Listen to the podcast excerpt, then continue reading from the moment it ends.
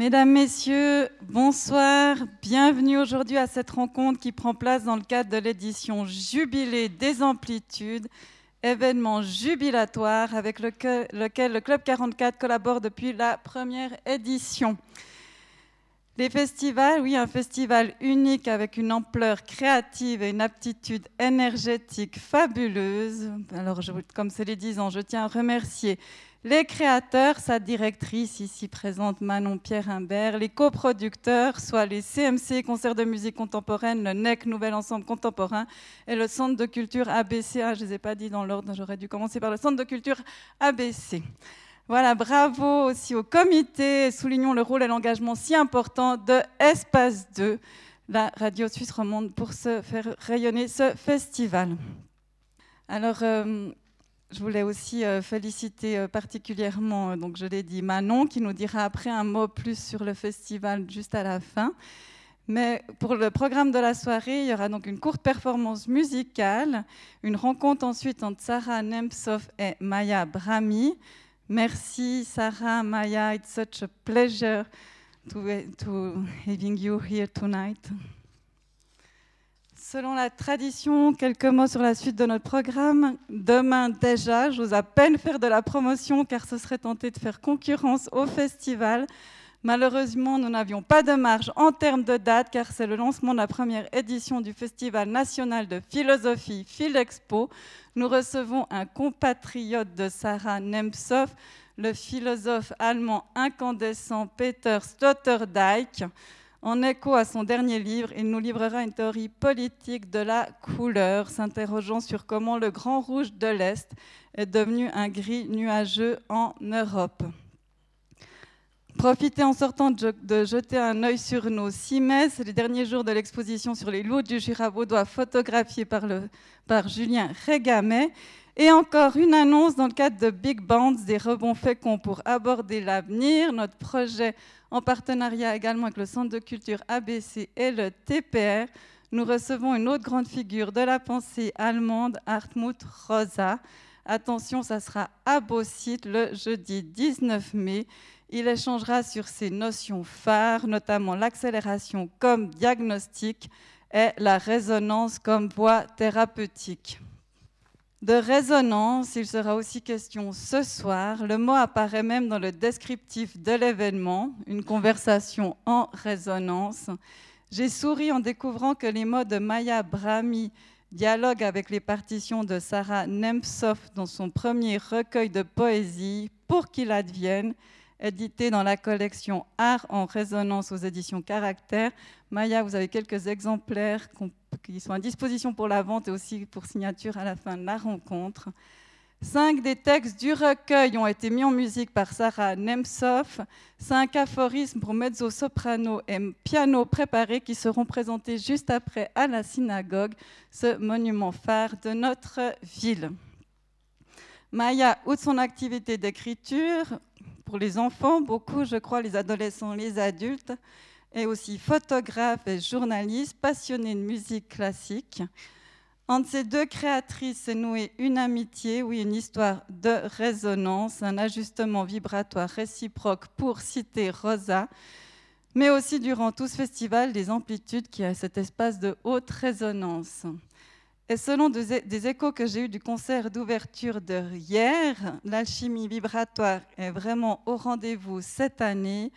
Bravo au comité d'avoir choisi une créatrice exceptionnelle pour ce jubilé, l'allemande Sarah Nemtsov, qui réside à Berlin, une surdouée de la composition qui a touché à toutes les musiques, classiques, anciennes, liturgiques, et a même fait de la batterie dans un groupe de heavy metal je crois. Sa musique se dilate ainsi dans une vaste amplitude, passant d'une douceur à une intensité très forte, construite par strat, par jeu entre instruments acoustiques et électroniques. Elle a été magnifiquement présentée hier par Manon Pierre Imbert, qui m'a demandé de la présenter ce soir. Donc je ne vais pas m'attarder, je ne ferai sûrement pas aussi bien que toi.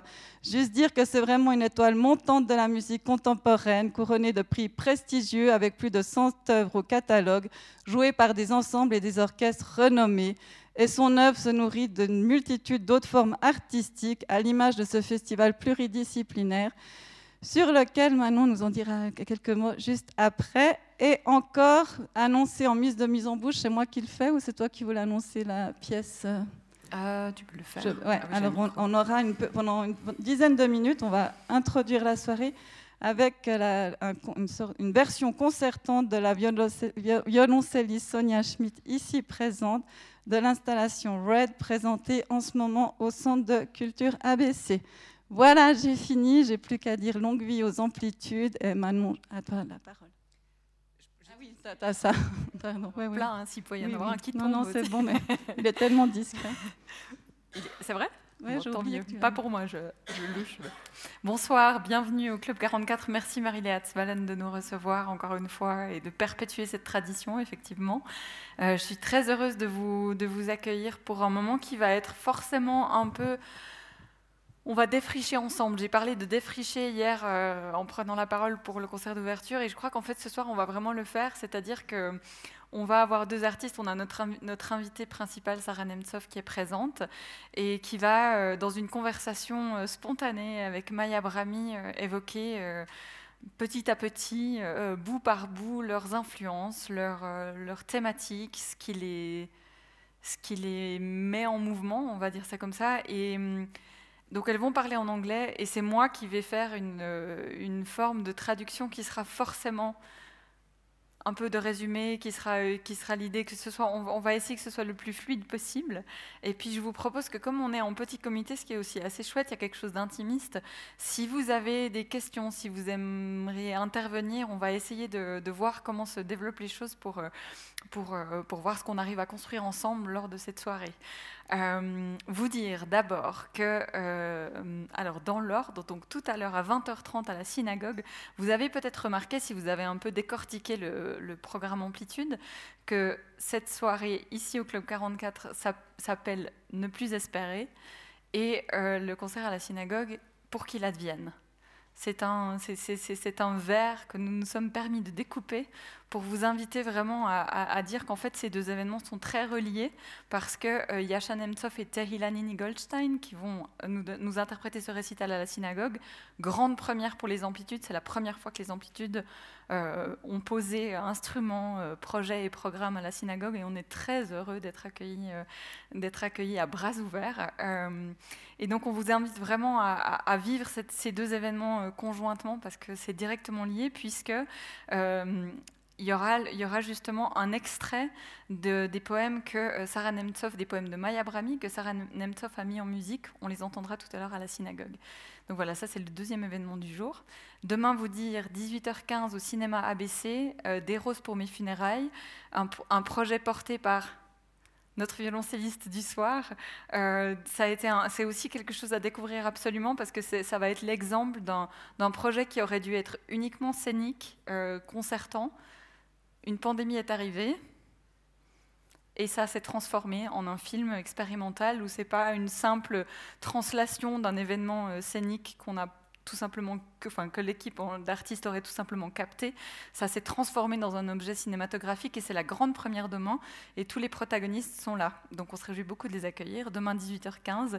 Et ensuite à 20h30, un des... Sarah Nemtsov a évidemment des, ensembles phares, des, compagnons, fidèles.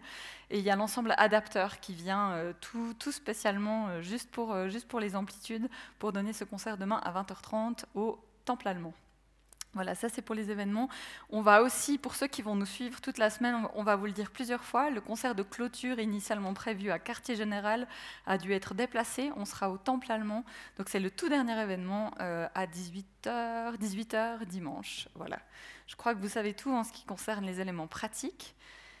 Et maintenant, ben, place, à, cette euh, euh, installation, oui, que j'aimerais encore mentionner. Vous allez voir, je vous invite vraiment, là, ce soir, vous avez le, le cadeau d'avoir cette musique live interprétée par Sonia Lena Schmidt qui va jouer donc et qui va accompagner cette vidéo Red. L'installation vidéo dans un format qui est plus proche de celui qu'a souhaité euh, Sarah Nemtsov est à voir absolument au Petit Théâtre ABC. C'est une boucle qui dure 8 minutes. Vous pouvez entrer, vous installer, absorber, le voir plein de fois, ressortir. Et donc ce soir, vous, en vous avez la musicienne qui accompagne cette vidéo. Et pour mieux percevoir cette vidéo dans toute son installation aussi sonore, on vous invite vraiment à aller euh, à la baisser. Voilà, je crois que je vous ai tout dit. Donc place à Sonia Lena Schmidt avec Red. Et après, on ira discuter. Merci.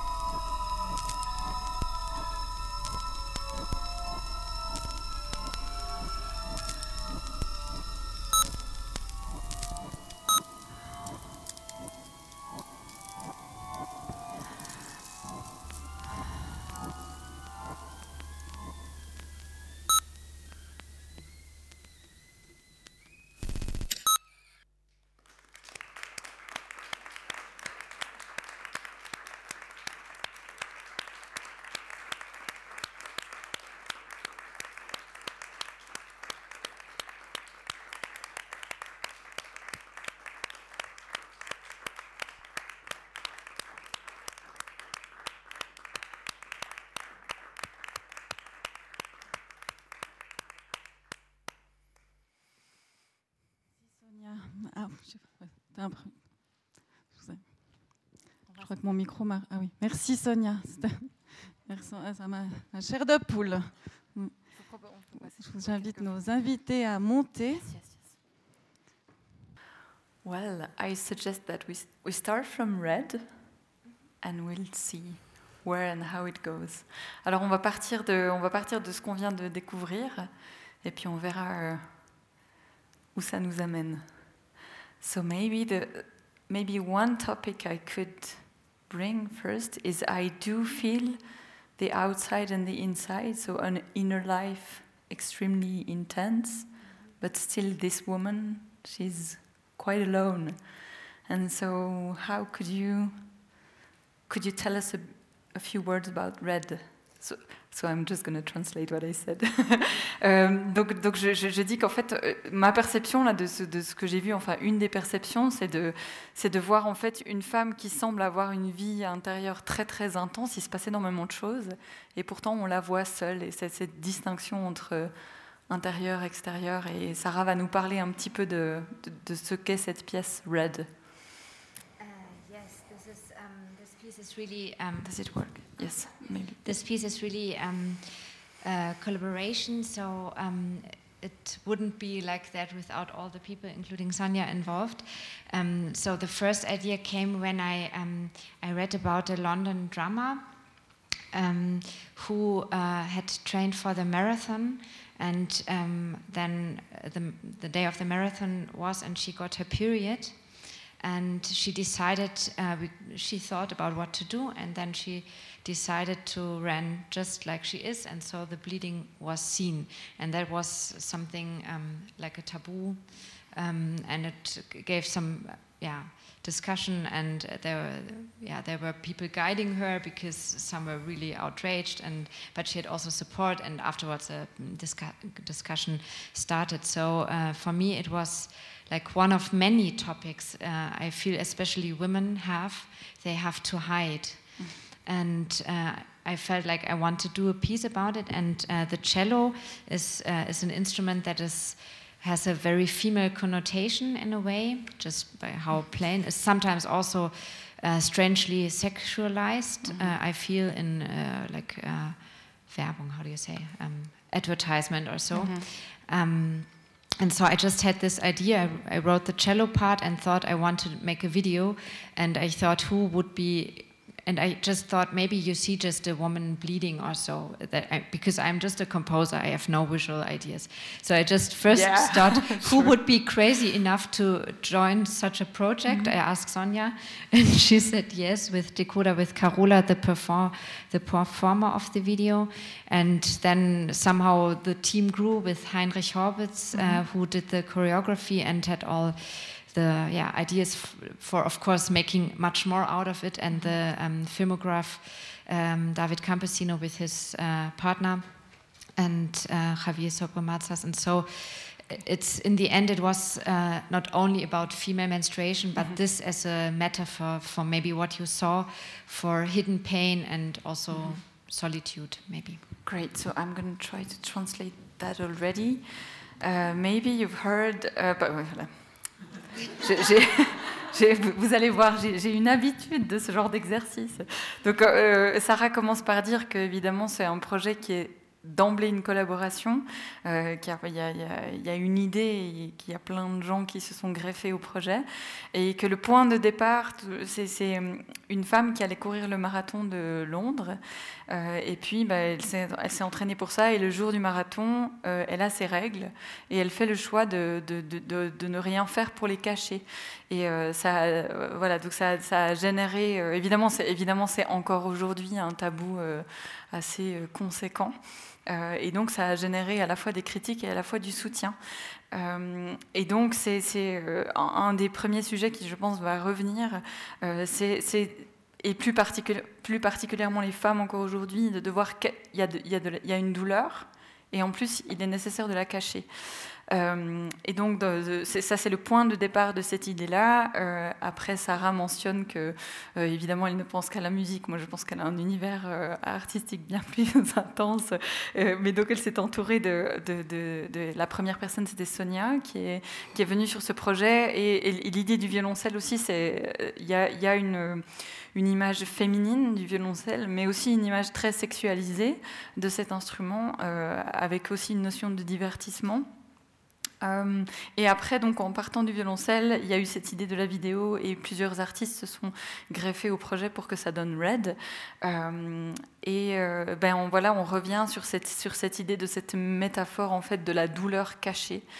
Et peut-être que si on, effectivement, si on, si on part de là, donc on, a deux, deux artistes qui ont des, qui ont des langages différents, compositrices, écrivaines, euh, et, pourtant donc ils se sont rencontrés. Et si je donc je me permets directement de glisser sur euh, sur votre votre collaboration, c'était très touchant parce que je les ai accueillies toutes les deux aujourd'hui à midi et elles s'étaient pas vues depuis dix ans. Donc c'était un moment, euh, voilà. Donc elles, elles, travaillent. Ce que j'ai pu entendre, comprendre et retenir, c'est qu'elles elles ont travaillé ensemble à un moment, peut-être Maya va nous raconter, et, en, et, en, fait leur, vie, leur vie se, se croisent ou en tout cas avancent conjointement à, à, plein de niveaux différents.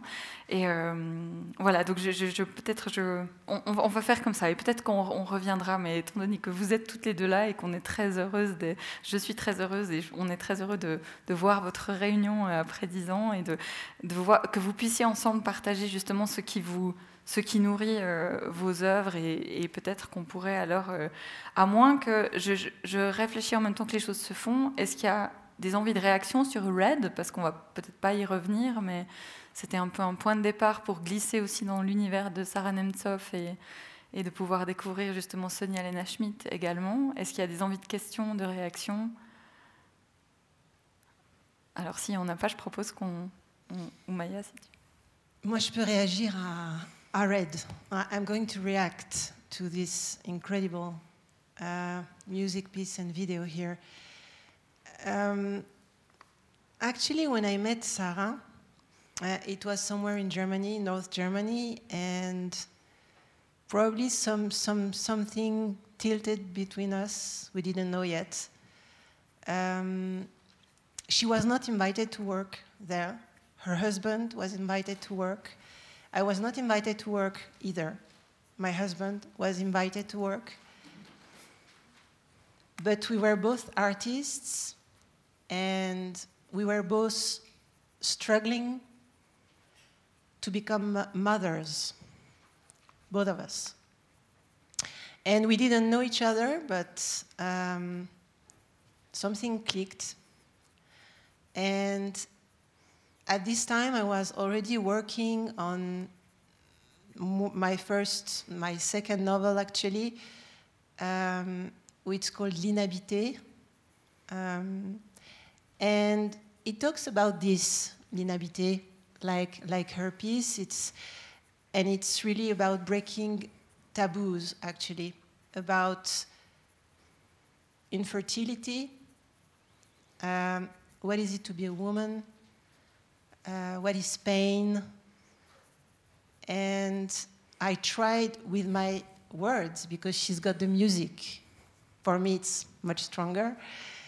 Um, I tried to break the many, many taboos. And it was really uneasy. And in, in France, actually, nobody was ready to publish this novel.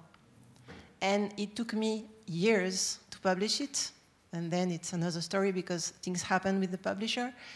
But still, now it's one of the only novels in France who are talking about what it is to be a woman inside. And I'm, I try to write about the body, the uh, wanting a baby, uh, period, red, uh, the relationships with your own body and your own self and the world. And something is very incredible when I see just now because it's true. We didn't see each other for 10 years when I see Sarah. And I thought while uh, watching Red and I, and I want to ask Sarah actually about it. It's um, when I see, when I watch this video and I hear the music, I have textures, I have feelings, but I don't have answers. And I've got the feeling when she's expressing herself and writing and composing, I've got the feeling for her it's very important to uh, questioning. And I will just add something. It's not because, but grâce à Sarah, for example, that I discovered some poets. One is Jean Dève, and the other one is Edmond Jabès. And once she told me you, you, you should read Le Livre des Questions. And there is a very important character with name Sarah. so it's not, you know. So questioning, yeah. That's nice that you are mentioning this because uh, this uh, Edmond Jabès was my first opera, and uh, Sarah was sung by Tehila Nini Goldstein. So we have the circle, I would say. Is it possible to keep the your question in mind? Sure. and then I translate and then we because otherwise I'm going to give you the meteo for tomorrow and this is all I'm going to do. Okay, so uh, uh, so they, uh, elles se sont rencontrées. Um, Sarah et Maya en Allemagne. Euh, et puis en fait, à ce moment-là, aucune des deux euh, n'était invitée à se produire en tant qu'artiste. Elles accompagnaient toutes les deux leur mari. Euh, et puis voilà, elles se sont rencontrées. Il y a quelque chose il y a une rencontre qui s'est faite. Et puis, assez rapidement, si j'ai bien compris, tu n'hésites pas, comme Maya est francophone, si jamais tu n'hésites pas à compléter tes propres propos. donc, toutes les deux étaient dans cette problématique dans, cette, dans cette, ce, parcours de vie euh, qui était de se, de se, battre, si je peux utiliser ce mot-là, pour devenir mère.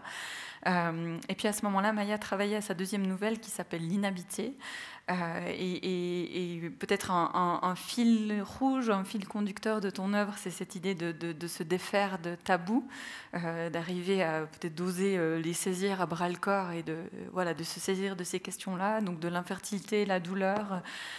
donc Sarah à la musique, Maya à les mots, et, et par ces mots d'essayer de se défaire de ces tabous.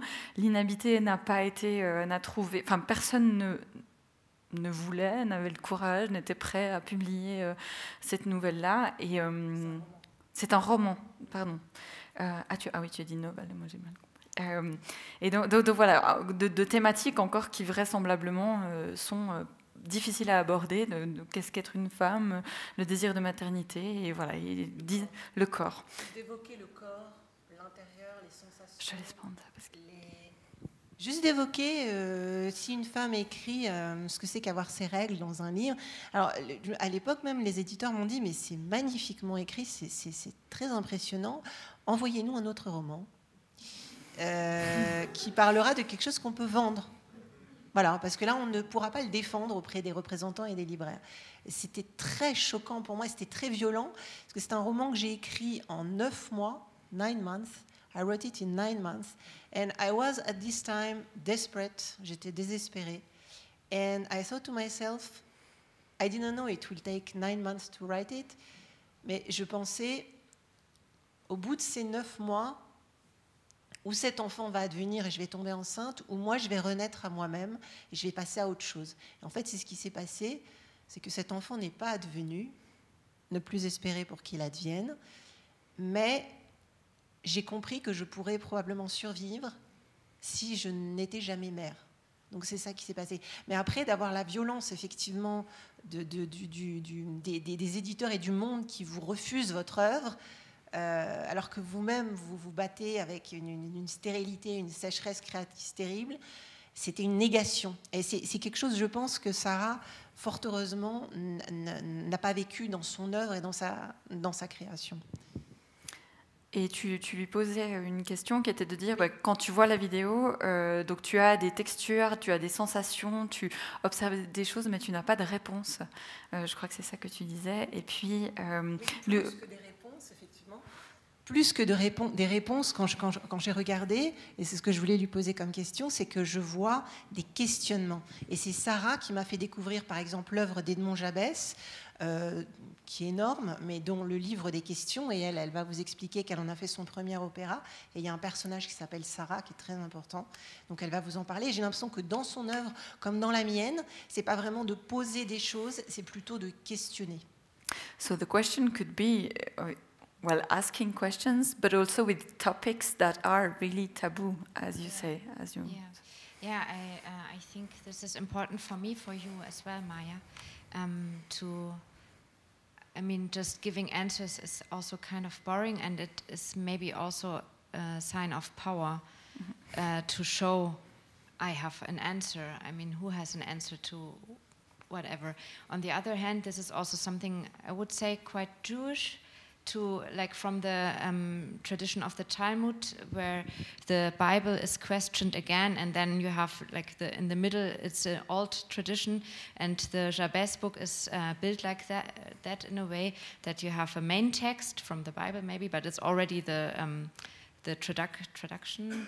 Uh, how do you say it? Um, from oral tran- yeah, not really.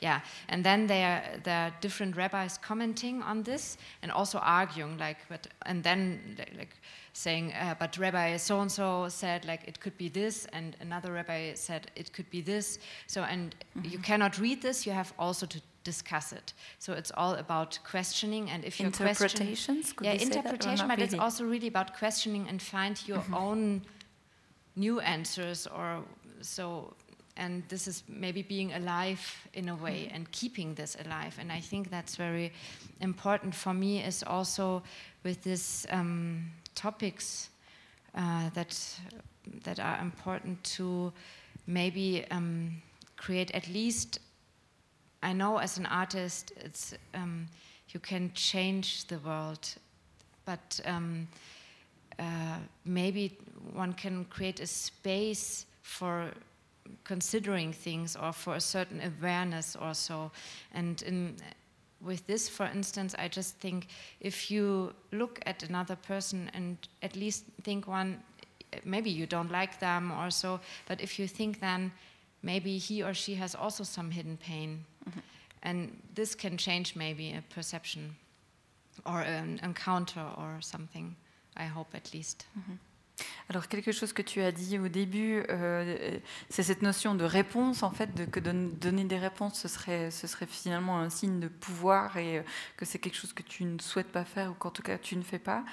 Euh, et donc c'est c'est pas pas ça euh, l'enjeu et c'est ennuyeux de chercher à donner des réponses. Et puis que cette notion de questionner aussi, de questionnement, c'est un élément important du judaïsme. Euh, et donc il y a ce, ce texte principal et qu'en fait après chaque chaque, euh, chacun va, va y trouver en fait ses propres réponses et va se construire. J'ai utilisé, j'ai essayé d'utiliser le même mot en anglais qu'en français qui serait de l'interprétation. C'est pas correct, c'est pas ça. Mais il y a, y a ce chemin de pouvoir, euh, voilà, de faire son propre cheminement pour trouver ses propres réponses sur la base d'un texte qui lui-même pose des questions. Et on en revient encore à là, à cette notion de, de voilà, je pense de, ne pas être dans le jugement de l'autre parce que l'autre a probablement euh, ses hidden pain, on pourrait dire des douleurs cachées, ou en tout cas cette, cette notion d'une forme d'intimité dont on ne connaît rien et, euh, et- qui, est à, qui est à respecter, si je comprends bien, euh, si je comprends bien tout ça. Peut-être qu'est-ce que- est-ce qu'on pourrait... euh, moi, enfin, étant donné que je sais que c'est une thématique forte pour toutes les deux et que tu en parles comme ça ouvertement, c'est vraiment cette notion de briser des tabous et, et vous les vivez, les tabous, et en même temps, vous, et vous les traversez. Et artistiquement, c'est- un moteur, c'est un puits d'inspiration. Et donc, est-ce que vous auriez envie, envie de nous partager de, en- de quelle manière est-ce que ça nourrit votre créativité? I, I mean, these, these taboos and these hidden pains. In hidden pains, we have hidden, and then still you decide to create from from there. And in a way then you decide to share them uh, maybe without words but still i mean we are talking about that now. So i don't know who wants to I would like to ask also Maya because the questions I think in your I, I would love to know more about how you construct your poems because there is this open space. That's what I loved so much, and I've, I've we will hear this first collaboration or my approach to your poems Pokir Advient tonight, but I've worked with um, Dune Femme later also, which is the kind of the same topic and longer uh, one. Um, so there's a lot of space between the words and a lot of questions. This is where I can start as a composer, I feel. Well, what, what can I say about that? I think, yeah, everything is questioning and trying to reach some kind of truth would be totally multiple, diverse, I think probably. Um, there is space, if, if I show you. D'abord, dans ce livre magnifique, vous avez les partitions de Sarah. Hein, c'est enfin des petits morceaux. Probably because I'm not a musician. you know, um, when I write, I write with my ears. J'écris d'oreille. I don't write with my brain, never. It doesn't interest me at all. And when I write, even if it's a, a novel or poetry, um, it's pure music. I can hear the I can hear the characters talking to themselves. I have dialogues, and everything is talking. Un paysage is talking to me, and I want to recreate it with feelings and emotion, uh, like expressionism, expressionism, ou, ou, impressionism painting. Um, and for me, it's very important when the poems came or are coming. The, the, the, these poems are very, it's very strange the way they came actually, because I was not, I couldn't write anything anymore for maybe a year. I was probably in depression. Uh, I was struggling to, to get pregnant, and slowly I felt like I was dying from inside.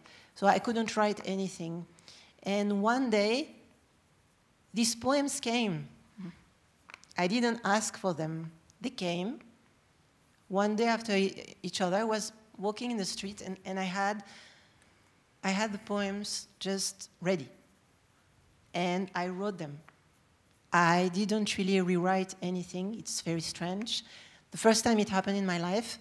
And later on, I understood that the novel I wrote after, it's exactly the same but it's a novel. You can find all the poems here, and it's rewrote as a novel. It's really the same. It's really strange. It's like everything is condensed here. And if there is space and silence, I need silence. I, the silence is as important as sound for me. And for me, I have some kind of synesthetic senses. So um, each, when I write my letters, I, I, can see the letters in colors. Yeah, I could, I could ask you this because we, always we say that notes are the colors of the notes or the music of the melody and the tones and everything. It's, it's referring with paintings most of the time in French in a way. And this I can ask you because your mom was a painter too, and how you deal with it. Because for me, it's really like uh, to paint something. So we will keep color and painting for just in a minute. uh, to, to sum that up, you, you, uh, tu, pour résumer tout ça, tu disais que tu, tu écris avec tes oreilles, pas avec ton cerveau. Que y a, y a, en fait, de ce, que je, de ce que moi aussi je perçois, c'est que tu dis que tu écris en fait certes, ton langage, ce sont des mots et du texte, mais en fait, tu, abordes cette question-là, en fait, euh, principalement avec l'oreille dans une démarche euh, finalement très musicale. Euh, tu as aussi dit que pour toi, il y a eu c'était pas possible pour toi d'écrire pendant un an, parce que justement, il y avait peut-être une forme de dépression. tu, essayais de, de, tomber enceinte, tu essayais de devenir mère, et puis tout d'un coup, c'est venu d'un seul coup, le poème est arrivé, il était là tu l'as presque pas retouché. Et après, si j'ai bien compris, c'est à un moment devenu un roman qui, en fait, traitait de la même chose avec cette même évidence. Si, euh, voilà. Et, donc, en, en, suivant ce fil-là, tu, tu, tu disais que toi, tu peux voir les, tu vois les mots en couleur? Tu, vois, tu vois les lettres en couleur. Et, euh, et, là, on arrive évidemment sur un, sur un sujet qui est la peinture. Vous êtes, vous êtes liés aussi. Euh, euh, ta mère était peintre, ton grand-père était peintre. Voilà, et donc vous, vous, vous, avez aussi ce point commun. Moi, j'aurais assez envie d'essayer de, Si on est sur une thématique, on essaye d'aller de d'aller le plus au, au bout possible. Évidemment, si, vous parlez spontanément de cette maternité ou non-maternité, vous êtes toutes les deux mères aujourd'hui. Euh, dans, votre, euh, dans votre travail créatif, quelle est la différence? Puisque vous, vous êtes créatrice, vous avez été créatrice avant d'être mère, et maintenant vous êtes mère et vous êtes toujours créatrice. Uh, so my question, I wanted to, did you, did you get it? Or, okay, so no, you don't have to get it I, you, because you were nodding, so I thought, okay. Um, so, yes, yes, exactly. So, so, so now you are both mothers, and I wanted to ask, as we were talking about this being a mother or not being a mother, uh, as you are artists and creators, you were before becoming mothers, and is there any specific difference that you could share with us? Like how did you create before having children and now how it is? And that was my question. Um, and you guys you, you can both say i don't want to talk about that. I'm just uh, i mean they are my inspiration one sitting there. Yeah and, um, for me it's just earthing i feel. It's of course i have less time. Mm-hmm. it's obvious mm-hmm. but, mm-hmm. Um, but it's uh, earthing. I feel like uh, earthing. Is it, a, is it a true word? I don't know. I i, I have an image when you say that but so, uh, peut-être um, grounding maybe. oui. Grounding. enracinant ou euh, c'est c'est c'est c'est c'est des des ouais. Mm-hmm. But in the music that in the in the results of the music i you? have to say that i feel since i've had children i felt like um, i have to be more radical in my art mm -hmm. and in life if not for myself then for them and what do you mean by radical i mean how does fearless fe oh right okay Alors depuis que depuis que Sarah est mère, euh, dans son approche, euh, alors peut-être voilà, il y, a évidemment, je, pense euh, l'aspect du de temps tout d'un coup compressé qui fait que qui fait que probablement que la, disponibilité pour la création est tout d'un coup bien réduite pour des raisons tout à fait concrètes, mais dans l'écriture même, dans la composition même, d'être plus radical et sans peur. Fearless. Si, vous avez d'autres suggestions, hein, n'hésitez pas. Mais euh, voilà, je sens, quelque chose de peut-être plus euh, aller directement. Euh, je ne sais pas ce que tu en penses, mais aller, directement au, point. plus radical, ne pas perdre de temps, pas de compromis et aller droit, au but pour ses enfants. Pour ses enfants, si pas pour elle, elle dit pour ses enfants. je ne sais pas si je peux en dire autant. Je sais que bon, j'ai la chance aussi d'écrire pour les enfants notamment. Et euh, je sais que ma fille commence à pouvoir lire et à lire ce que j'écris, que c'est extrêmement important pour moi. Qu'elle me critique ou elle me donne son avis ou elle me, euh, elle me dit tiens, tu devrais écrire une histoire qui parle de ci ou de ça. C'est très intéressant, donc ça, ça permet un dialogue aussi. Mais dans mon approche artistique, euh, je suis beaucoup plus fatiguée les, premières années pour moi très difficiles après sa naissance parce que euh, on en parlait à déjeuner. Moi, j'ai besoin de beaucoup dormir, euh, contrairement à Sarah qui dort peu. Et euh, pour pouvoir écrire, pour pouvoir écrire, moi, j'ai besoin, j'ai besoin d'être très très fraîche. J'ai besoin d'avoir une, une, totale lucidité. Hein. Quand on écrit un roman, on a besoin d'être à l'intérieur, à l'extérieur, dans chaque personnage d'avoir une vision d'ensemble. Et pour ça, il faut avoir un cerveau qui fonctionne à, 100%. Et j'ai eu, des, périodes où je me sentais vraiment euh, assez fatiguée, euh, où ça m'était très difficile. Mais euh, pour autant, je dirais que j'ai toujours, j'ai l'impression d'avoir toujours la même ligne quand j'écris, toujours les mêmes envies et toujours l'envie de me perfectionner dans ce que je fais. Et je m'aperçois avec les années que j'ai toujours les mêmes thématiques aussi. Euh, on travaille avec euh, des musiciens, les thématiques autour des femmes, autour de l'enfance. voilà, donc je ne sais pas si ça... Peut-être je, je suis plus mature. Le mhm. fait d'être mère, ça fait grandir. Voilà, j'ai dû grandir un petit peu, j'espère. Pas trop. Je crois que les artistes doivent pas trop grandir non plus, mais euh, un petit peu. Ok, great. Est-ce qu'il y a des questions? Il y a des envies de réaction par rapport à ça? Alors moi, je propose qu'on aille sur euh, color painting, and then this, this again in the creative process, you both have influences in your family with people more linked to the painting uh, than music. So, Sarah.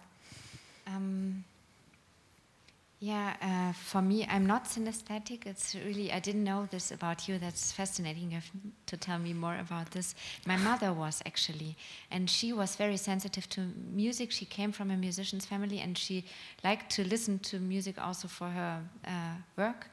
Um, but she had, uh, she, sometimes she told me like she couldn't uh, listen to some music because she would see like yellow um, patterns or so.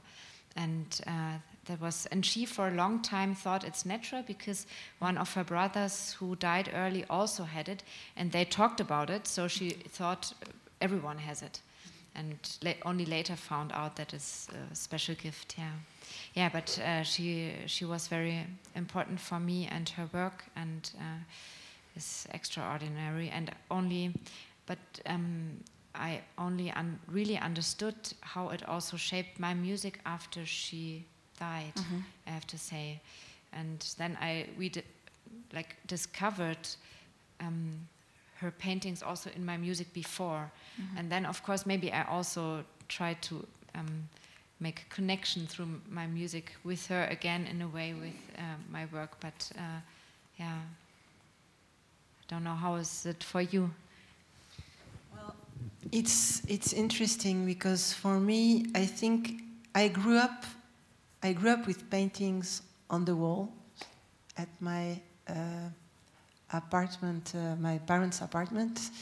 J'ai grandi avec les toiles de mon grand-père au mur. Euh, mon grand-père que j'ai connu 4 ans, il est mort, j'avais 4 ans et demi, et il est extrêmement important pour moi. Je ne, le savais pas. Um, my grandfather is, is, is, a, is a very important figure for me, and I didn't know it. I mean, I, I knew him for four years, maybe, four years and a half. So I've got, pict- I've got picture that my mom took as a photographer, but I, I, have also all these beautiful paintings on the walls.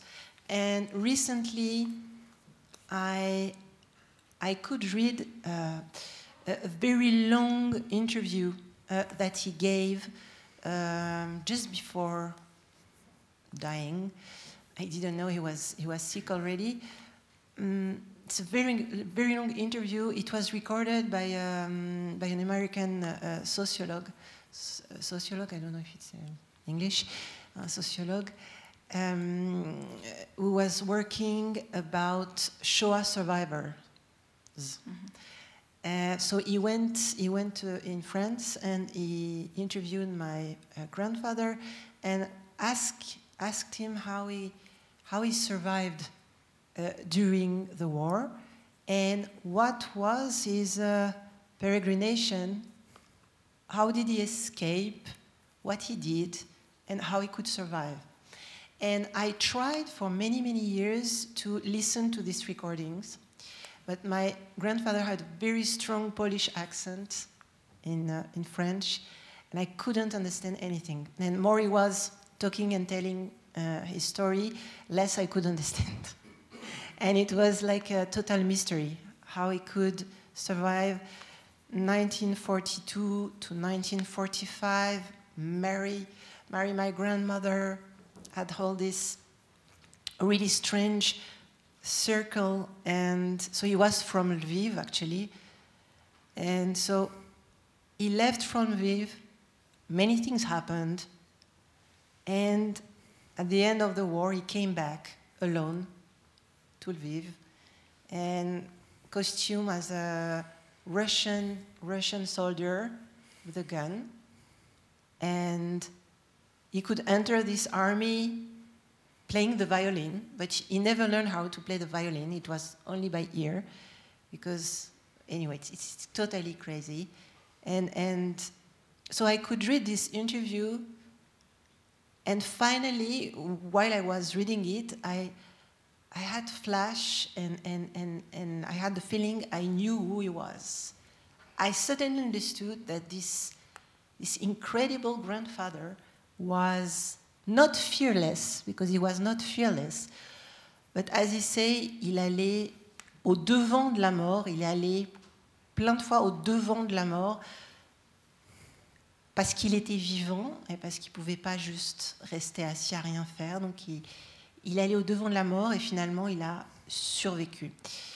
Uh, and each time he was facing Nazis or commanders, German guys, um, at one point they they become with him, they became friends, and at one point he hated so much himself that he was telling them that he was a Jew. And each time he survived.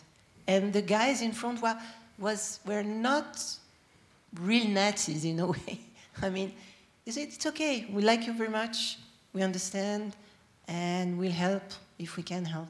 So anyway, so I wrote something about him recently, and it was created at the, um, at the Jewish Museum in Paris uh, a few months ago, and it's with paintings of my uh, grandfather. Uh, there is a, a, fantastic actress on stage, and she's dancing and she's reading letters, and she's and it's very important for me. Uh, and actually, I wrote it for Alona. Because when I understood who he was, I told to myself, for me, it's so hard to imagine and to understand who he was. And I'm the granddaughter, and I'm a Jew. So I can, I can imagine. But what about my daughter? And what about people who, were, who, who didn't really suffer from the same thing during the Second World War? What's going to happen after me and after generations? What about the memoir? What about the transmission? And so I, I wrote it for her actually. So yeah, I mean, when you become mom, things happen. Alors, je vais, je vais, merci beaucoup. Je vais reprendre euh, ce que Sarah disait au tout début par rapport à, cette notion justement de, de peinture, de, quelles sont les influences, quelles sont les, comment est-ce que ça se, oui, peut-être qu'est-ce qui influence quoi ou par quoi, qu'est-ce qui vous a influencé? Et moi, ce qui me frappe, c'est que encore une fois, malgré vos outils en apparence différents euh, d'expression artistique et de création artistique, euh, il y a en fait, euh, donc Sarah racontait que sa mère était très sensible, sa mère peintre était très sensible à la musique et elle était synesthésique, c'est juste en français? On dit synesthète, oui. Et, donc, pensait que c'était normal parce que son frère l'était aussi et ils, partageaient leurs expériences et ça semblait tout à fait évident. Euh, et, donc, euh, Sarah disait qu'en fait, elle a compris l'influence du travail de sa mère une fois que sa mère est décédée. Euh, et que c'est peut-être à ce moment-là, si je comprends bien, là, j'extrapole aussi par rapport à des échanges que j'ai pu avoir avec Sarah, de cette prise de conscience de l'effet euh, qu'a l'œuvre de sa mère une fois que sa mère est décédée.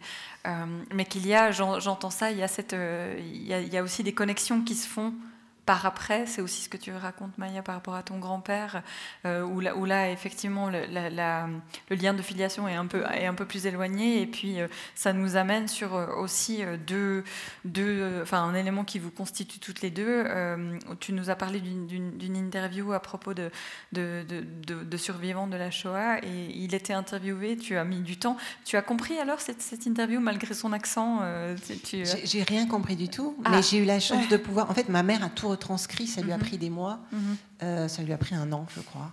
Et elle a retranscrit toutes, ces, toutes ces cassettes mhm. et elle l'a publié. Donc c'est un livre qu'on peut, qu'on peut lire, qu'on peut acheter.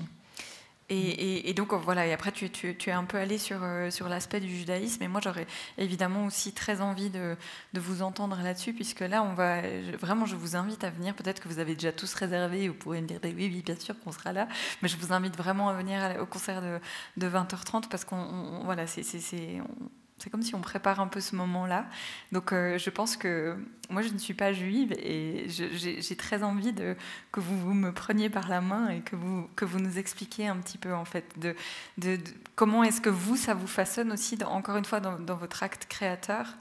Euh, et qu'est-ce que, qu'est-ce que nous, sans, sans, être de cette, cette, de tradition, sans avoir ces repères, sans avoir ces, ces grilles de lecture, ces approches, je sais même pas trop comment trouver le vocabulaire.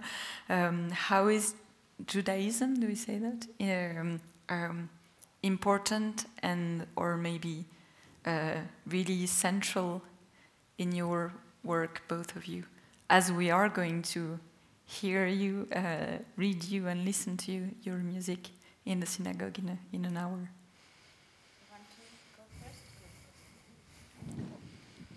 Uh, for, for me, it's uh, just I, I, grew up with um, the growing again of the Jewish community in Oldenburg in my hometown. Mm-hmm. My mother was a founding member there when um, after the war in the 80s. It was a long time. There was nothing really happening there. And um, so I grew up with the growing community there, and that was very important. And um, yeah, one piece we will uh, hear tonight is uh, I wrote for the rabbi who is now the rabbi in Berlin in the Pestalozzi Straße, and he was just a young man at that time. And um, uh, another rabbi who died beginning of the year was very important for uh, German Judaism. Um, and I, the the prayer I was uh, writing is uh, something I learned from him and so it's very connected to him. He was very important and did my bat mitzvah. It's like a confirmation, or um, yeah. Uh, when I'm when I was 12, and mm -hmm. I mm-hmm. was the first one after the Shoah in the city again with uh, two other girls. So it was a special time, and. Um, but then the other side is, and that's why I'm so happy about tonight's concert. Um, that my husband, uh, who is a pianist and musicologist, his special field is the history of Jewish music. And he has discovered this is also how we met because uh, he and uh, Maya's husband played together in a mm-hmm. project, and it was music uh, Yasha had uh, discovered and found in archives. He reconstructed the history also of uh, Jewish art music in the 20th century that was, yeah, forgotten destroyed uh, because of uh, the Shoah and also Stalinism. Um, and it's beautiful works. And I've, I've written a few things for Yasha, but usually we don't really, you know, our spheres are separate. Mm -hmm. So it's uh, when I when I saw with you the synagogue, mm -hmm. it was just, and I knew Tila would maybe be here because they also work together mm -hmm. a lot. I just thought it it would be so beautiful if they mm-hmm. could. Um, yeah, have a concert in this place so that it would be alive musically. Mm -hmm. And uh, I had just written this uh, first liturgical piece. Uh, it's a real liturgical piece, Alken Kavalecha. Um, and it, it uh, means this is also something very connected to your poems. Uh, that's why we hope.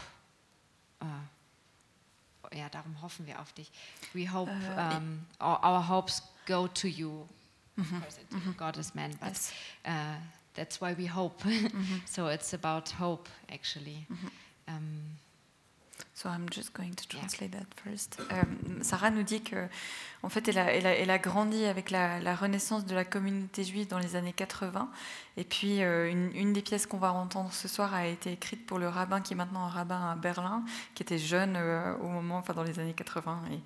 Et, et voilà, et que, et que donc la, Sarah, la bar, de Sarah, c'était la première à être célébré dans cet endroit euh, depuis la guerre, euh, et qu'en fait, donc le mari de Sarah Nemtsov, Yasha Nemtsov, pianiste, sa spécialité, enfin une de ses spécialités, mais qui est devenue sa spécialité principale, c'est cette redécouverte de la nouvelle musique juive. et donc, il est parti à la, recherche du répertoire qui a été redécouvert, soit parce qu'il a, été détruit ou parce qu'il a disparu.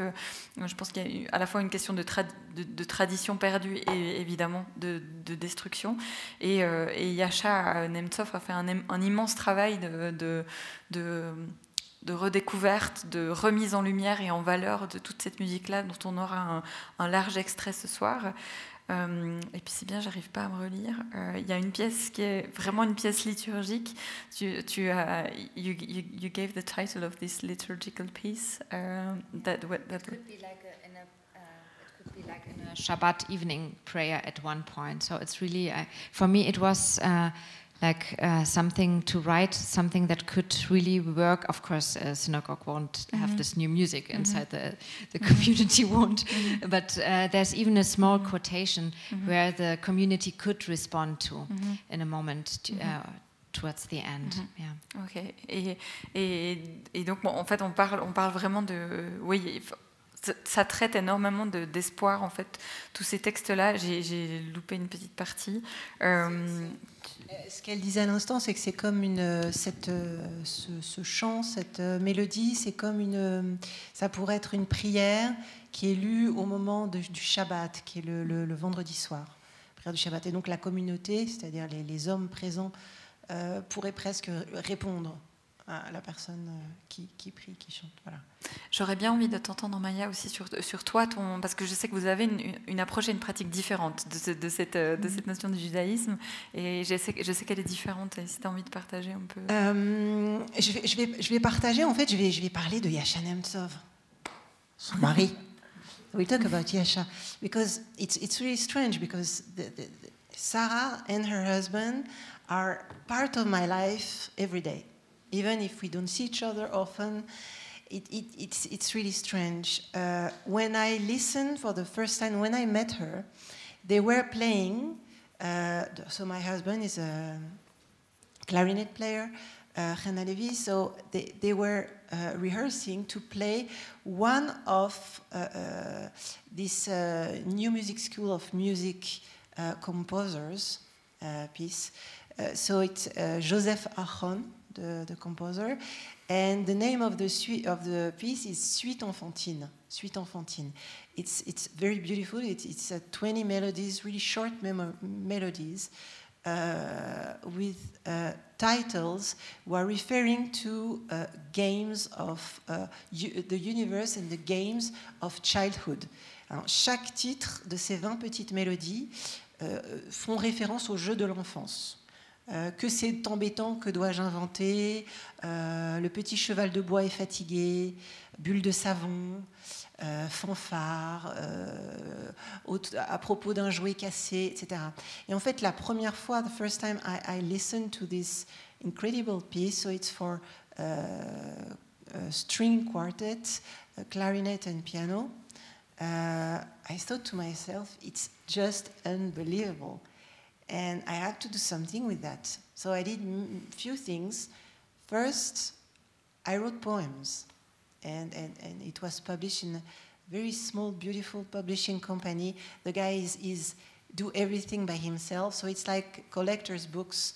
There is just 100 copies of it, I think probably 10 left, and he do everything by hand, the paper, everything, printing. It's a small book, beautiful and it's called Suite Enfantine. And next, I, I don't remember even how, but I met people at the Shoah Memorial in Paris, and I told them, you know what, I would like to create a, uh, an atelier pédagogique for kids uh, in schools, but not only, and for them to discover the new music school, the new Jewish music school, um, and to dive into it and to understand what they did really. It's, it's, it's the Jewish cult culture from what they did, these guys, all these composers. First, they decided to save, to write the, the, the folklore. And, and, the folklore was from this klezmer music a lot. So they decided to write and, and fortunately they did, probably, they write down, they wrote down many compositions, many, many oral music uh, that was from, from the, all these uh, East Europe uh, Jewish culture uh, regions. And then they, they decided in a way to, to free themselves from it. They decided to create a, um, a free human being, a, a, a, Jewish who, who, could be free, a Jew who could be free. And they decided to create new uh, music scores and to organize concerts around this, this idea. And they decided to use, for example, Hebrew. Uh, on, the, on the scores, you can see everything is written in Hebrew, even if they were most of them Russians. And so they had to move. They were also in, in, in, uh, uh in Poland. In, uh, Poland. In Poland. Mm -hmm. And they were in Germany, in Vienna. And of course, everything stopped with the communism. So I think 1925, everything probably stopped with. Uh, so it was very 10 years maybe. They had 10 years to write and compose and to imagine uh, this new human human being. And Yasha rediscovered all this school. It's something totally amazing. And just before coming here, actually, I was at the Shoah Memorial 10 days ago and uh, with kids and we listened to Zimro, to one of the CD that Yasha uh, recorded with my husband. Mm-hmm. And I read them poems, and they wrote poems, and I told them about all this Jewish uh, mm. culture. So it's, it's with me it's all great. the time. Je crois que la traduction n'est pas, forcément nécessaire, mais je vais le faire. Mais pour, pour comprendre que vraiment tout est interconnecté, c'est assez étonnant d'avoir euh, deux artistes qui sont vous avez presque le même âge, vous êtes, c'est touchant en fait de voir à quel point euh, tout, se, fait écho. Enfin, c'est vraiment euh, assez impressionnant. Donc moi, je peux que vous inviter à, évidemment, qu'en parallèle de la découverte de l'univers de Sarah Nemtsov, de découvrir celui de Maya Brahmi, euh, puisque c'est encore une fois, c'est des les, les, les, objets à découvrir sont sont pas du même sont pas du même euh, c'est du texte, de la musique, mais vraiment cette, cette forme de, rencontre perpétuelle sur tellement à tellement de niveaux. Euh, je vous invite donc à découvrir ça un peu de, concert, comme on dit. Des, quelques éléments que tu as dit en anglais, euh, c'est de dire que Yasha Nemtsov et ton mari ont joué ensemble aussi et que donc ils t'accompagnent vraiment quotidiennement puisqu'il y, a y a ce chemin que vous semblez faire tous ensemble et que donc ils, travaillaient une pièce de Joseph Aaron, euh, une suite enfantine et que, toi, t'a euh, ça, ça mis en élan et mis en mouvement pour écrire et, euh, que en fait, voilà, je, alors là, c'est une traduction très très très libre, tu peux vraiment compléter, mais c'est plutôt un commentaire en fait d'observer à quel point tous ces éléments, tous ces éléments-là sont constitutifs de vos deux œuvres, qui sont des œuvres différentes et qui pourtant se rejoignent. Je, comme je vais laisser Sarah doit pouvoir être, avoir un petit temps avant le, avant le concert à la synagogue. On peut prendre peut-être euh, une ou deux questions s'il y en a, ou remarques, euh, observations. Oui.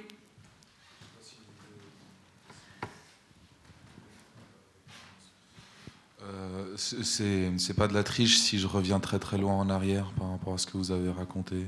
Allez-y. Ok. On va voir. Euh, c'est juste que il y, y, a une phrase que Sarah Hello euh, que Sarah a dit que, que je trouvais excessivement euh, forte et belle. Et j'ai presque peur de poser la question parce que des fois, quand les trucs sont très beaux, il euh, faut peut-être pas chercher à comprendre, mais c'est trop tard parce que je commence le processus. C'était sur la, question de la radicalité dans l'art depuis que mm-hmm. depuis qu'elle est mère. Mm-hmm. avec aussi cette idée, donc ce mot fearless, donc mm-hmm. sans, sans, peur, donc avec courage. Et euh, je, voulais juste revenir sur cette phrase qui m'a beaucoup marqué parce que j'y voyais une sorte d'écho politique. Euh, c'est comme ça que je l'ai interprété personnellement. En fait, euh, je ne suis pas parent, mais l'idée d'avoir justement des gens qui vont continuer à vivre dans le monde et que ça accentuait la radicalité de ce qu'on fait. et donc voilà, je ne sais pas si c'est une sorte d'interprétation que je voulais partager un peu en direct et revenir sur cette notion-là de sans peur et de radicalité du fait qu'on a des, enfants. Et oui, voilà, le, le euh, si c'est pas pour moi, euh, for them, mhm. que j'ai trouvé aussi euh, très, très fort. Quoi. Et, hum, enfin, je trouvais ça intéressant que ça, ça pousse du coup. Mhm. C'est comme si ça faisait un peu peut-être tomber des murs des fois qu'on peut avoir si on est en train de créer quelque chose ou des doutes ou des trucs. Voilà, je voulais juste partager un peu cette réflexion. C'est pas Mhm. une question, quoi. Peut-être je peux garder alors la question de dire est-ce qu'il y aurait un élément politique en fait? C'est ça que j'entends dans ce que vous dites? Euh, J'ai cru, c'est que j'ai cru ressentir une sorte d'écho de ça. C'est- C'est pas que Mhm. ça, mais j'ai senti une sorte d'écho. euh, de- Oui, voilà. So it was about this radical and fearless. Since you're you're a mother, uh, it makes your creat- creativity and your work more radical and fearless. And the, the, the, the observation and the question as well is it political in a way as well, like saying I have ch- I have kids, so if not for me, for them, I'm going to be more radical or more fearless. or- Yes, I think as, uh, as for the art, um, yes, also, uh, or at least not only for them, but I think without them, I, yeah, I wouldn't do it maybe, or or I would have another approach. Probably it radically changes my approach. I would say also, uh, like I did. Um, I, I see also how we are so privileged. For uh, I did another film project. It was an experimental documentary on an Indian girl living mm-hmm. close to a landfill, mm-hmm. living from the trash. It's a. Uh, we could talk about this in a whole evening. It's Mountain a, and yeah, yes. Yeah. So um, and then of course we also watched it together and see. I mean how this girl lives and still has some happiness. Um, how we live, but also how how there's our trash also we can see in the documentary and i um, of course it affects me on the other hand also besides of the uh, political political. I just the radicality is also for for the uh, for being alive in a way to feel life and to celebrate it in a way that's also important. And if not for me then for them hopefully. Donc il, y a, donc il y a plusieurs éléments, effectivement. Euh, euh, euh, Sarah parlait d'un autre film qui s'appelle Mountain and Maiden, que malheureusement on ne peut pas montrer aux amplitudes, enfin on n'a pas eu la possibilité de le faire, mais c'est- basé sur une petite fille indienne qui vit euh, dans une décharge et qui vit de, ce qu'elle y trouve. Et puis c'était aussi, peut-être que, comme j'ai compris, ça, change l'intérêt des thématiques pour Sarah que, de, pouvoir les montrer à ses enfants. Ils ont vu ce film ensemble et de pouvoir après, de pouvoir aussi comprendre à quel point on est, ils sont privilégiés et, d'avoir un regard peut-être un peu plus euh, aguerri justement sur, euh, sur ces différences-là. Et c'est des choses que Sarah ne ferait peut-être pas forcément si elle n'était pas mère. Euh, et puis, oui, à la toute fin, cette radicalité, c'est aussi de célébrer la vie et que la vie se célèbre parce qu'il y a des enfants, mais aussi de pouvoir la célébrer avec les, avec les enfants. Donc peut-être politique, effectivement, mais au sens large et avec plein de, de, d'approches différentes. Je- oui, et, et on prend celle-là et après, après je laisse Sarah partir parce que je sais que c'est important. Bonsoir. Bonsoir, merci beaucoup. Je, je, comment on dit, rebondir sur le mot radicalité, parce que je sais que bientôt il y aura une conférence ici avec euh, Barbara Stiger. Et c'est vrai que le mot radicalité euh, chez elle, et je l'ai découvert, parce que jusque-là, le mot radicalité pouvait signifier, je sais pas, dans les années 70, 80, quelque chose qui était plutôt politiquement, euh, j'allais dire, incorrect. Mais j'ai découvert, grâce à la pensée de Barbara Stiger, qu'effectivement, le, le mot radicalité renvoie aux racines, aux choses essentielles pour lesquelles on, on est là pour se battre. Alors, euh, du coup, je fais un petit clin d'œil euh, au monsieur qui vient de dire pour effectivement situer euh, cette question politique avec la racine, avec la radicalité. Uh, so this is now we would now we would need a proper translator anyway. Uh, so it was um, uh, the idea was to specify the, this word radicalité in French that I'm not translating rel when I say radicality or radical, but so what, what does it mean for you for instance? I don't know I'm not sure actually. I, ne- I, I never, I don't speak of my work. It's not a word I really use, but I've got the feeling everything has, for me, has to be. Um, Non, c'est pas de la tonalité. Pas. Je, ne me vis pas comme quelqu'un de radical, mais parce qu'on parlait tout à l'heure, vous, vous rebondissiez sur l'agenda, le, côté politique depuis qu'elle est mère. Moi, c'est quelque chose qui est très important, mais même avant que je sois mère. Par exemple, peut-être parce que si j'écris pour les enfants, donc même si j'avais pas d'enfants, euh, j'avais un agenda politique d'une certaine façon. Et donc mes livres parlent par exemple très clairement de la nature et tous les derniers, enfin depuis longtemps, hein, même avant que ce soit tendance, mes livres parlent de la nature. Euh, c'est des contes écologiques. Euh, ça, donne une vision du monde qui m'est chère. C'est quelque chose que je veux transmettre aux enfants. tous mes romans pour adolescents parlent du fait de Comment fait-on pour faire ses propres choix et comment fait-on pour grandir et aller au bout de ses passions, au bout de ses rêves euh, donc je, ne me sens pas différente d'avant euh, ma maternité, puisque j'avais tous ces lecteurs, ces jeunes lecteurs qui me lisaient. Mais je ne pourrais pas répondre sur le... Par exemple, mon prochain livre, c'est très radical, ça parle d'une femme très radicale. Euh, Gisèle Halimi, l'avocate. Euh, Gisèle Halimi. Donc j'ai écrit, je viens de passer presque deux ans, deux ans avec Gisèle Halimi. Et je viens de retracer, euh, à la manière d'un roman, sa vie de 0 à 18 ans. Et comment Gisèle Halimi est devenue, comment Gisèle Taïeb est devenue Gisèle Halimi. Là, je suis aussi allée aux racines bah, du côté paternel des Juifs de Tunisie. Donc on est aussi là. Et on est aussi dans la lutte pour le droit des femmes à s'affirmer et la libération et l'émancipation des femmes. Donc en fait, mon agenda, il est là depuis toujours. Les femmes, leur corps, leur émancipation. On parlait tout à l'heure de peinture. J'ai écrit une biographie sur la peintre Paula Moderson Baker, qui était extrêmement radicale et qui s'est battue pour réussir à créer alors que personne ne croyait en elle et qui a été rattrapée par la maternité, par, par un destin, euh, parce qu'elle a donné la vie, elle est morte. Mais elle voulait les deux. Elle voulait créer, être mère. Voilà, donc tout ça, ça me m'abreuve un peu comme, euh, comme ça. Moi, je te propose qu'on prenne le temps de. Parce qu'il y a encore un petit, un petit bout là-dessus. Je trouverais dommage qu'on s'arrête là comme ça. Mais je propose qu'on remercie déjà Sarah Nemtsov infiniment, qu'on la laisse s'éclipser avant le concert de la synagogue. Et après, comme ça. On... So, so we, we, are just going to. Not to rush this end because Maya has still things to say and I think it's good. And I want to let you go. So, uh, to see you in the synagogue. So, thank you very much, Sarah. Thank you.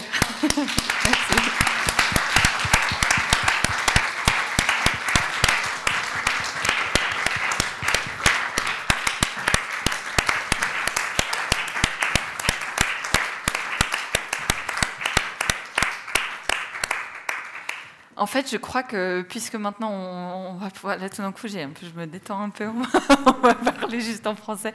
Non mais parce qu'en fait, ce que j'ai pas réussi à traduire, c'était en fait cette notion d'une radicalité qui vient, qui touche plutôt à une question de racines et de, si je comprends bien, de Barbara Stiegler. Euh, c'était ça que vous vouliez peut-être, euh, si tu parles de femmes radicales.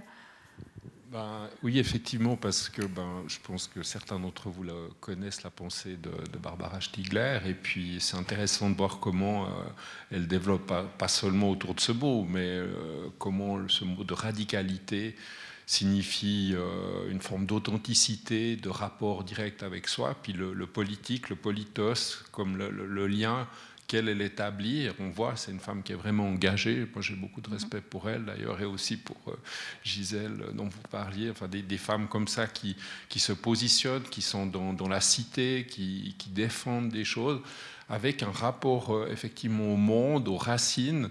Bah, somme toute, qui est, est peut-être différente que nous, les hommes. Et puis, c'est ça que j'aimais bien entendre entre, euh, entre vous deux femmes, ce rapport-là.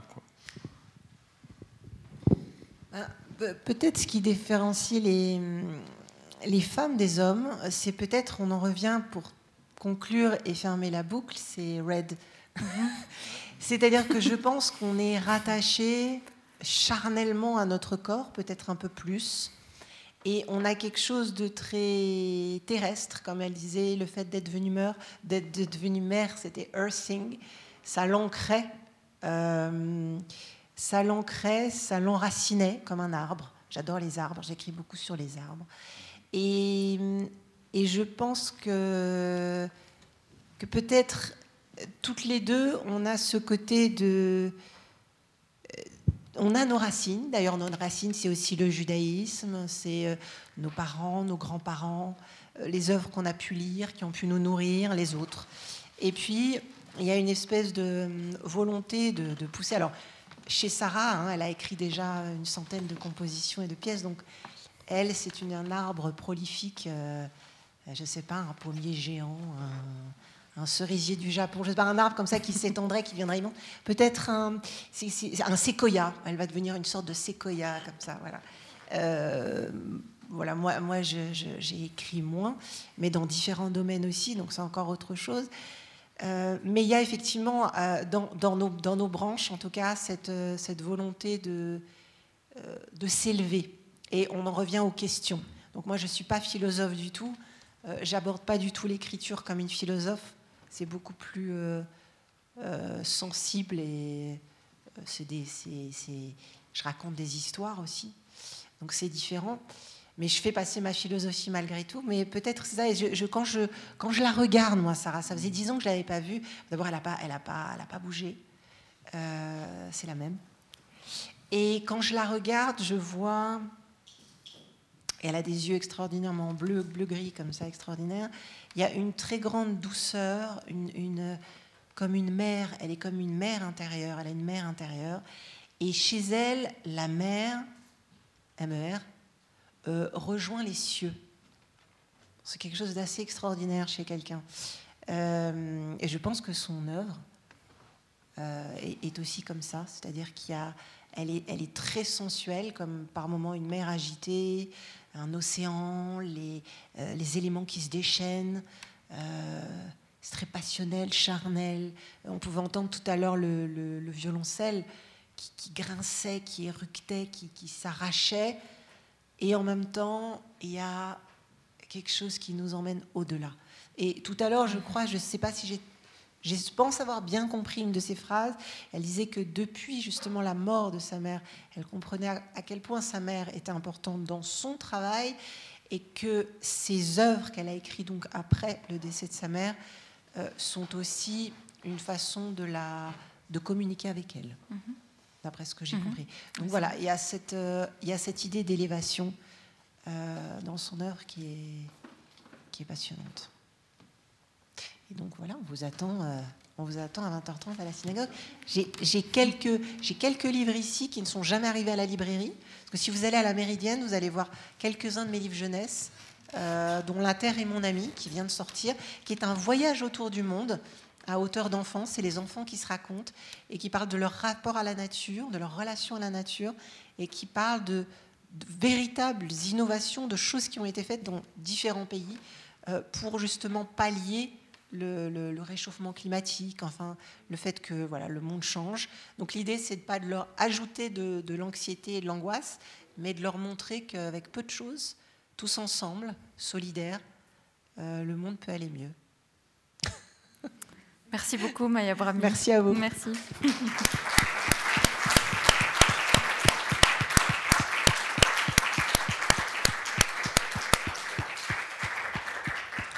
Merci beaucoup pour cette euh, conversation euh, avec des thèmes assez inhabituels, mais ça fait plaisir de les entendre au Club 44 dans cet écrin rouge. Et puis c'était une belle synchronicité euh, que dix ans après, vous voyez à l'occasion de ce jubilé. Ça, c'était aussi un peu une surprise. Donc encore des choses qui résonnent souterrainement. Et puis bravo Manon, alors tu étais très bien à ce rôle. Hein. Bravo, félicitations, bravo aussi à l'équipe.